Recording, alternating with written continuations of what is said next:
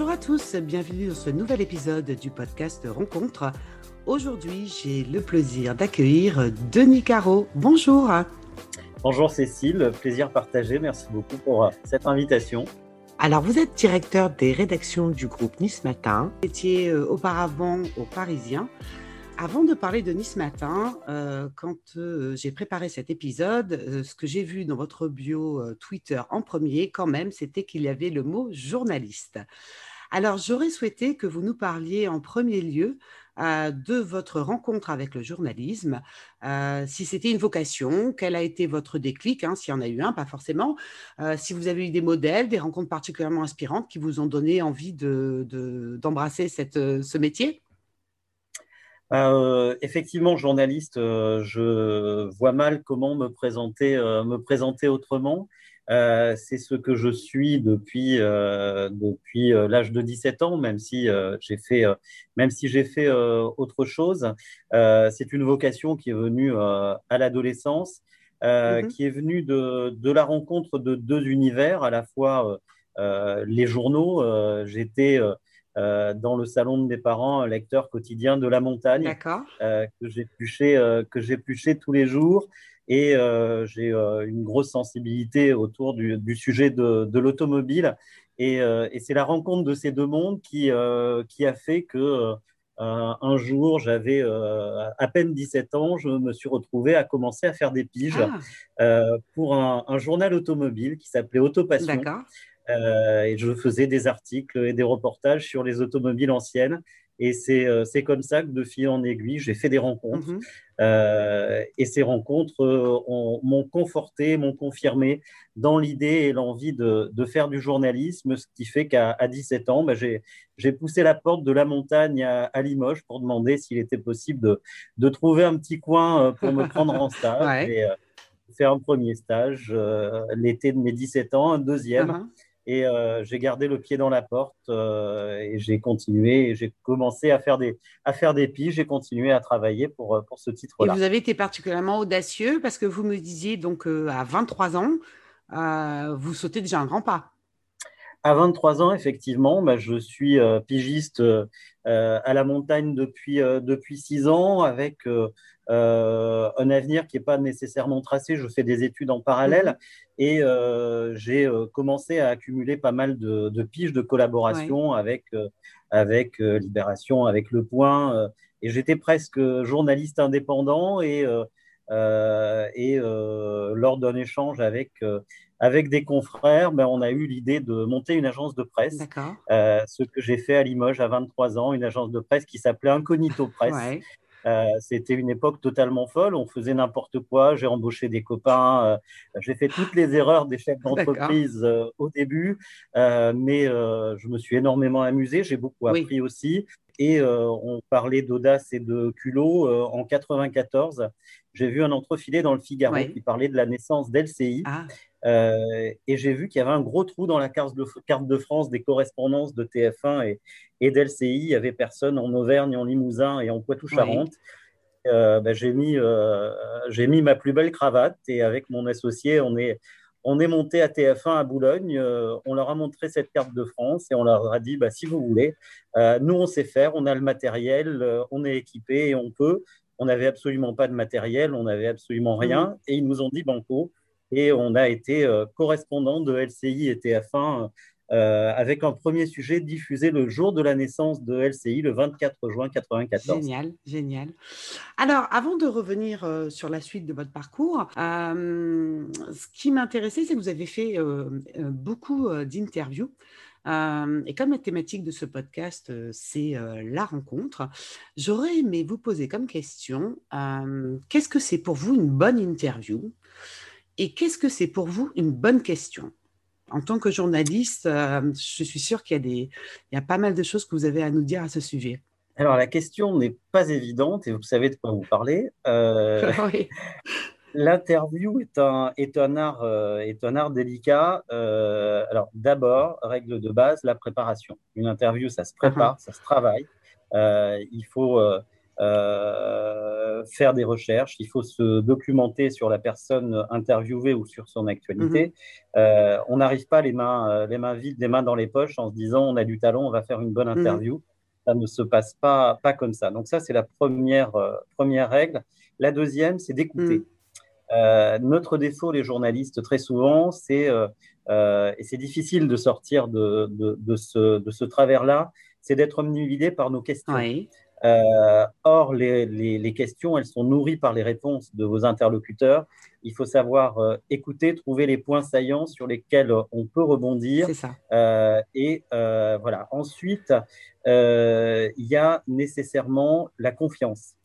Euh, une bonne interview, c'est une interview euh, au cours de laquelle on met son interlocuteur en confiance mhm. euh, et au bout de 10 minutes, 20 minutes, une demi-heure, faire en sorte qu'il se lâche. Et c'est là où, en général, on a les bonnes réponses, on a les bonnes phrases. donc, cette mise en conscience qui n'est pas évidente, hein, qui, rapport, qui, qui, qui, est très liée au rapport que vous instituez entre l'interviewé et, et, mhm. vous. et mon meilleur exemple et mon meilleur souvenir en la matière, c'est une interview d'Isabelle Adjani euh, en 2014. J'ai des références, oui. Euh, on m'avait mis en garde, et puis je fais, je fais pas d'interview euh, culturelle, c'est pas, c'est pas ma spécialité, c'est pas mon, pas mon rayon. Donc je suis arrivé, donc c'était après, après une de ces pièces à Paris mhm. que j'ai, auquel j'ai assisté bien évidemment. On avait rendez-vous dans les coulisses. elle m'a amené à l'hôtel Maurice et le premier quart d'heure a été assez froid. Euh, et j'ai réussi à, créer ce lien de confiance qui fait que l'interview a duré deux heures et qu'on a fini à 3 heures du matin à partager une salade et un verre Super, de Maurice euh, et avec de vraies histoires et, euh, et un lien que, qui est difficile à, à, oublier. Et donc là, c'est une vraie rencontre. Du coup, vous êtes dans la vraie, rencontre. Vous êtes dans la vraie rencontre. Une vraie rencontre. Chouette. Et dernier, dernier élément concernant les interviews, il faut toujours avoir dans le coin de sa tête la question que vous voulez poser euh, dont vous savez qu'elle est dans l'actualité, qu'elle fera de la reprise euh, et qu'elle amènera une réponse intéressante. L'art de, l'interview, c'est d'arriver à la glisser au bon moment, mhm. euh, le moment où vous sentez que votre interlocuteur est prêt. D'accord. Alors, il y a aussi quelque chose d'important dans votre parcours, c'est votre rencontre avec le web. Votre rencontre avec le web, puisque que ce soit aux Parisiens ou euh, au sein du groupe ce matin, ça a été euh, vraiment euh, d'accompagner hum, la transformation digitale de ces groupes. Ça l'est toujours, hein, et c'est le défi auquel on est, on est confronté depuis plusieurs années. C'est pas nouveau. Je pense qu'on est plus près de, de la sortie que du début, mm-hmm. en tout cas j'espère. Mm-hmm. ça reste extrêmement délicat parce que nos modèles économiques euh, sont, euh, sont, en mutation. On doit aller chercher les recettes sur le, sur le numérique. Euh, pour moi, cette rencontre, elle n'a elle a pas été évidente. J'ai basculé, non pas du côté obscur, mais du côté web en, en mai 2000, 2007. Mm -hmm j'étais à l'époque au, Parisien. Le Parisien euh, euh, était vraiment à la ramasse hein, au, niveau web. Il n'y avait plus aucun journaliste. Euh, tous les contenus avaient été passés en, payant, donc il n'y avait plus d'audience. Donc le directeur général de l'époque a souhaité relancer le web. Ça a correspondu aussi avec l'arrivée d'un nouveau patron de la rédaction, Vincent Régnier, qui venait de la télé, de M6, avec des idées très fortes sur, sur le web et sur la vidéo notamment. Mm-hmm. Et euh, à l'époque, euh, très franchement, ça n'intéressait personne de, prendre en, charge ce, chantier-là. Et euh, moi, j'étais à l'époque à la rédaction en chef des éditions régionales du Parisien. J'ai levé la main mhm. et je me suis retrouvé à la rédaction en chef du, du web avec une ancienne de l'IB, Armel Toraval. et on a vécu une époque extraordinaire. On a tout. il y avait tout, voilà, il y avait tout à imaginer. Voilà. On a euh, recruté 18 personnes, on a euh, introduit la, vidéo, monté un desk et euh, je me suis retrouvé du jour au lendemain d'une rédaction en chef à 100% print. Uh-huh. à une rédaction en chef 100% web, avec la mission aussi, et ça m'était confié particulièrement, d'aller convaincre mm. les vieux briscards du print, dont certains avaient mon âge, qu'il fallait basculer et il fallait faire l'effort et là, ça a été euh, bah, des tournées d'agence, de services, euh, où je me suis pris beaucoup de portes euh, dans la tête. Et tout ça a été. et puis, je me suis retrouvé aussi à côtoyer des, des, vrais produits web qui parlaient un langage que je ne comprenais absolument pas. Euh, avec des, des, termes anglais dont je n'avais jamais entendu parler. Donc, ça a été euh, voilà, un basculement passionnant, mais pas toujours mm. évident. Alors, il y aurait beaucoup de choses à dire hein, sur, euh, sur cette partie-là quand j'ai lu plusieurs articles, j'ai lu les mots de journalisme d'impact, de solution. Aujourd'hui, avec le groupe ce Matin, d'implication dans la vie des Niçois. La tempête Alex a été euh, un révélateur, je trouve, hein, euh, là c'est vraiment très très personnel, euh, de l'implication du groupe Nice Matin dans cette vie des Niçois. Et je trouve que justement pour faire le lien avec le digital, c'est un moyen aujourd'hui de décupler euh, cet impact euh, que vous pouvez avoir. Moi, j'ai vu passer euh, des posts, des groupes où vous avez été extrêmement actifs et réactifs et avez permis de fédérer énormément d'actions. Alors, c'est aussi la rencontre du digital et de la solidarité, une fois de plus, de façon décuplée grâce au web. C'est vraiment le rôle des médias de proximité comme, comme le mmh nôtre, sortir du rôle d'observateur de, de l'actualité pour de plus en plus devenir des, euh, des acteurs. Mhm. Euh, il y a eu effectivement le déclic très fort hein, d'Alex à tous les niveaux. Hein. Au niveau éditorial et journalistique, on a vu que on n'était pas uniquement sur du journal papier, mais on était avant tout sur de l'image. Mhm. On était sur du web tout de suite, sur la réactivité, et, et, nos équipes ont été absolument remarquables et, exemplaires. Mhm la solidarité. Et puis, c'est un réflexe chez nous maintenant. Il y a eu le déclic d'Alex, mais euh, je pense que tout ça est né de, euh, de deux épisodes précédents qui sont les inondations de fin 2015 euh, dans l'ouest des Alpes-Maritimes mm. et l'attentat du 14 mm. juillet, où quelque part et de manière assez naturelle, on s'est arrogé un rôle qui va très au-delà de notre rôle de témoin et d'observateur. on accompagne, on accompagne euh, la, population au-delà de, nos lecteurs et on fait en sorte, et ça a été le cas avec Alex, euh, d'utiliser notre puissance mhm. quelque part, hein, la puissance de nos titres, notre puissance d'action. Mhm.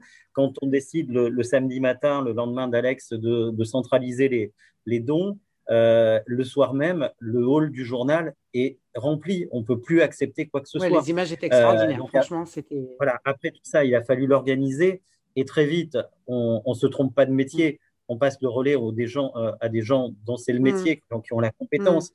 Mais nous, on a la capacité euh, d'aller chercher euh, des gens, de fédérer très vite et, de mettre en place une aide qui ensuite se structure avec toutes les structures et avec tous les professionnels concernés. Mm, eh bien, écoutez, merci pour avoir abordé ce sujet. Alors, j'avais envie de vous parler. alors, vous êtes extrêmement discret. Euh, et donc, euh, il y a peu d'articles où vous parlez un petit peu de vous. Alors, j'ai quand même ah, vous me faites peur. non, non, non, non, n'ayez pas peur. Non, j'avais envie de vous, taquiner sur deux choses. Alors, la, première, c'était, euh, j'ai lu un article sur, euh, sur vous euh, où vous racontiez que vous aviez commencé avec les quatre ailes de reportage. et puis, je voulais faire le lien avec votre rencontre et votre passion pour l'automobile. C'est vrai que vous en parlez, c'est un petit sujet personnel dont vous parlez un petit peu. c'est quoi pour vous cette passion cette rencontre avec l'automobile? Alors, pour le coup, ce n'est pas une vocation, c'est une passion et qui remonte à, qui remonte à très loin, que j'ai pas, euh, euh, j'avais assez peu euh, conjugué avec le, journalisme à part au, au, tout début. Et c'est vrai que je me suis un peu rattrapé à la fois au Parisien en créant une rubrique, un blog, à Nice Matin également. Et on est dans une région qui est fabuleuse pour ça. C'est une, une, région d'automobile. Il y a une culture, il y a une passion automobile. Il y a des sujets, il y a des grands événements, il y a des grands prix, il y a des rallyes. Mhm. Euh, et ici, c'est un, un, un, bonheur euh, de, de travailler cette, euh, cette, cette matière-là. Et donc, je le fais un peu en marge de, de, de ce qui est mon job, mon job principal. Euh, c'est euh, voilà, c'est rajouter du plaisir au plaisir de faire ce métier. Mhm, mhm. Alors, et pour terminer votre rencontre avec Nice. Donc, euh, vous venez de Limoges.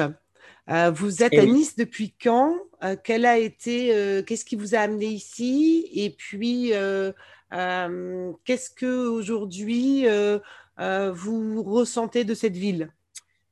C'est le, le, hasard complet qui m'a amené à Nice. Moi, j'ai pas de lien particulier. Euh, moi, toute ma famille est à, est à Limoges ou dans le centre de la France. Donc, c'est une opportunité euh, euh, professionnelle.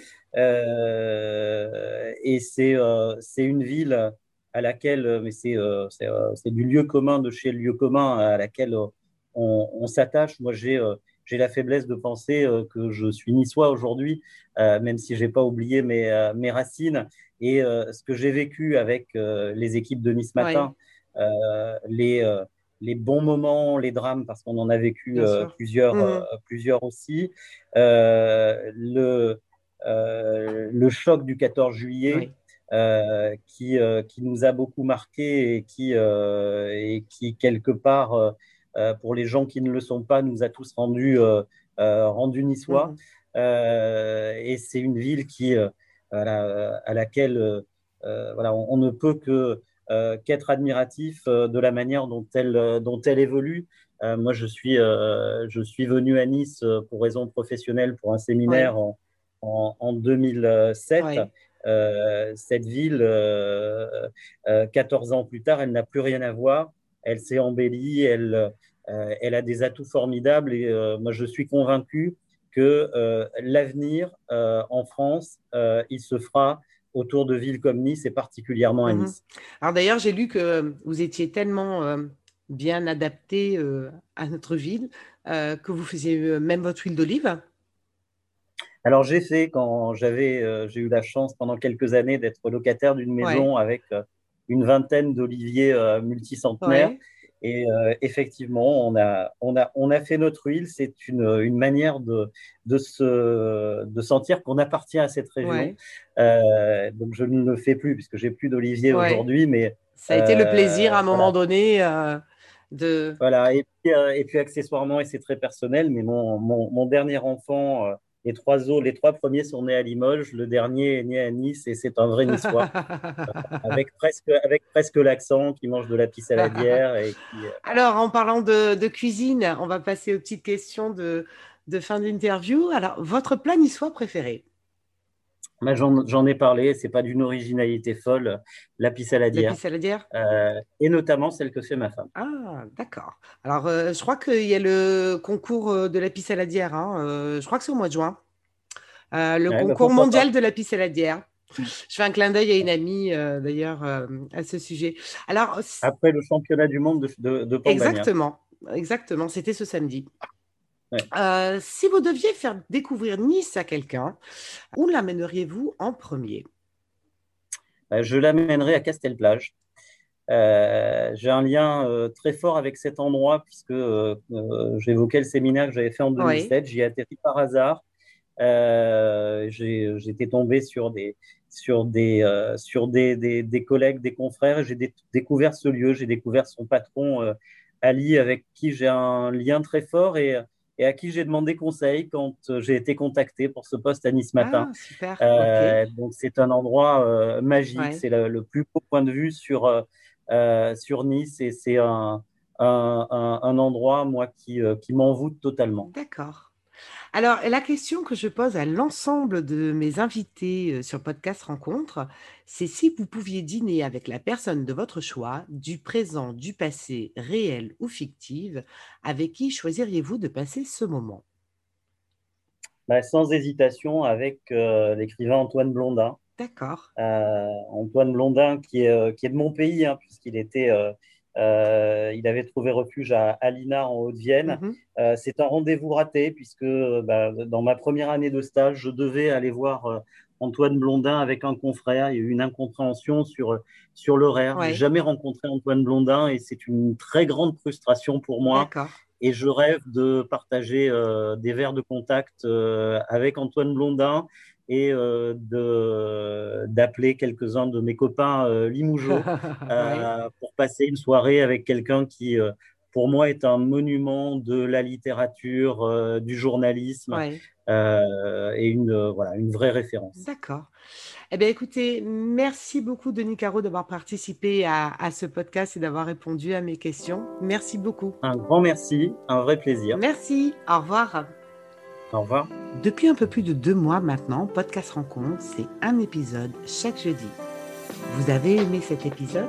Le meilleur moyen de soutenir ce podcast et de l'aider à grandir est de vous abonner et de le partager sur les réseaux sociaux et avec vos amis. Merci à tous.